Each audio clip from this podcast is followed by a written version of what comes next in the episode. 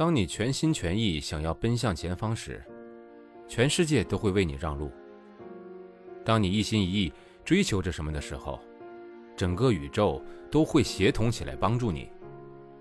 所以，趁年轻，一切都还来得及，大胆的去追寻属于自己的梦想。而是否年轻的界定，也取决于你自己。一起收听《我睡了八十一个人的沙发》，作者：旅行家、摄影师连美恩，演播：生意人陛下。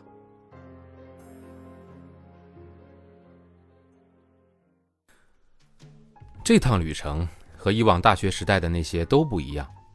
以前的旅行大多有个名堂，例如去美国打工。或者去尼泊尔教书，或者去西班牙学习西班牙文，时间都很短，忙了几个月，然后就赶着回来上学。这些旅程就像调剂品一样，点缀着我枯燥的大学生活。虽然我很重视，却从来不是主菜。临上飞机的那一刻，我才明白，以前的我出国都叫旅游，有时间限制，开学就得回来。可是这一次。我一个人放掉所有的一切，我不知道我什么时候会回来，没有人知道我什么时候会回来。然后我才明白，这就叫自我放逐。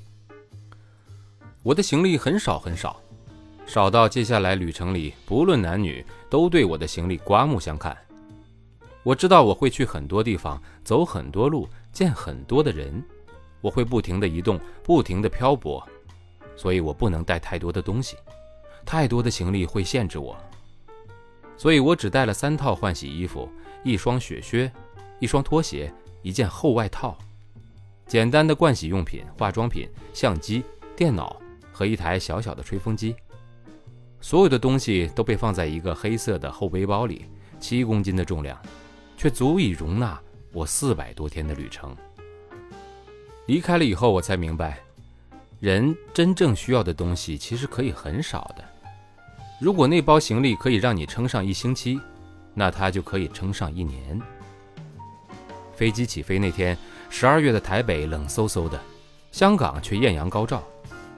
我站在油塘地铁站出口等朋友来接我，可是天气太热了，我忍不住就在路边把我脚上穿的雪靴脱掉，换上拖鞋。从地铁站走出来的香港人一个一个诧异着斜眼看着我，好像我做了什么见不得人的事情。白花花的树荫下，我忍不住笑了。明明只是在香港，明明离开台北还不到六个小时的时间，我却觉得我已经离我原本的生活很远很远了。远离忙碌的工作，远离家人，远离游泳池，远离所有的朋友。远离我熟悉的街道和交通工具，远到我突然发现，我好像渐渐开始忘记自己是怎样的人了。那一刻，我不再是谁的助理了，谁的小孩，或者是谁的好朋友，或者哪间游泳池的忠实会员。那是一种不可思议的感觉。你知道，站在原地的那个人就是你，但因为一切构成你这个人的外在因素都消失了。于是，你好像突然间变成了一个半透明的人，若隐若现，那么的轻盈。我之所以会在香港停留，只是为了转机和探望以前的大学时代的好朋友。所以，两天密集的美食之旅后，我又背着行李回到机场，搭乘前往伦敦的班机。我从没有去过伦敦，不过在候机室里等待的时候，周围开始慢慢出现许多苍白且漠然的脸孔。他们操着含糊又高分贝的英国腔，听起来让人莫名的心慌。前往伦敦的班机上，座位很小，英航空姐看起来都很老了，松垮垮的皮肤下凸着结实的肌肉。我打心底觉得英国真是个尊重人权的地方。不过，一直以来都很习惯年轻貌美的亚洲航线空姐的我，望着已经呈现大婶风格的英国空姐，总觉得有些空虚。我看着从香港机场买来的张小娴的新书，不知不觉地睡着了。我睡得很沉很沉，梦中好几次闻到了食物的香气，却没有力气睁开眼睛。一直到身后的小男孩发出了尖叫声，才把我从睡梦中惊醒。我揉揉眼睛，拉开窗户上的隔板，一片漆黑的云海当中，伦敦在我的脚底下闪闪发光。出关的时候天还没亮，我不想在黑暗中进入伦敦市区，所以我决定先在机场里面探索。经过机场书店，我第一眼就被一本放在书架上的成人杂志所吸引。那本杂志的封面是一个近乎全裸的女人，穿着圣诞节的装饰，笑容性感迷人。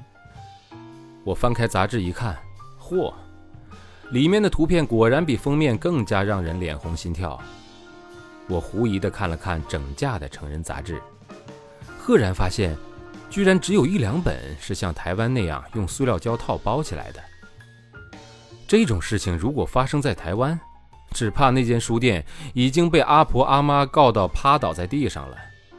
不过有时候我倒是怀疑，台湾把成人杂志包起来，到底是为了怕被小孩子拿去看，还是只是怕大人看完了不买呢？天色微微亮了，我坐上前往伦敦的地铁。地铁穿过乡间，窗外的伦敦蓝天白云，阳光刺眼。传闻伦敦多雨多雾，我为自己的好运气感到兴奋不已。不过，除了第一天的好天气，接下来的一个星期，伦敦换了一张面孔对我。细雨开始下个不停，气温骤降，每天下午三点，天空已经黑成了墨色。我的外套不够厚，冷到走在路上不停地打哆嗦。本章节演播告一段落，感谢收听，欢迎订阅分享。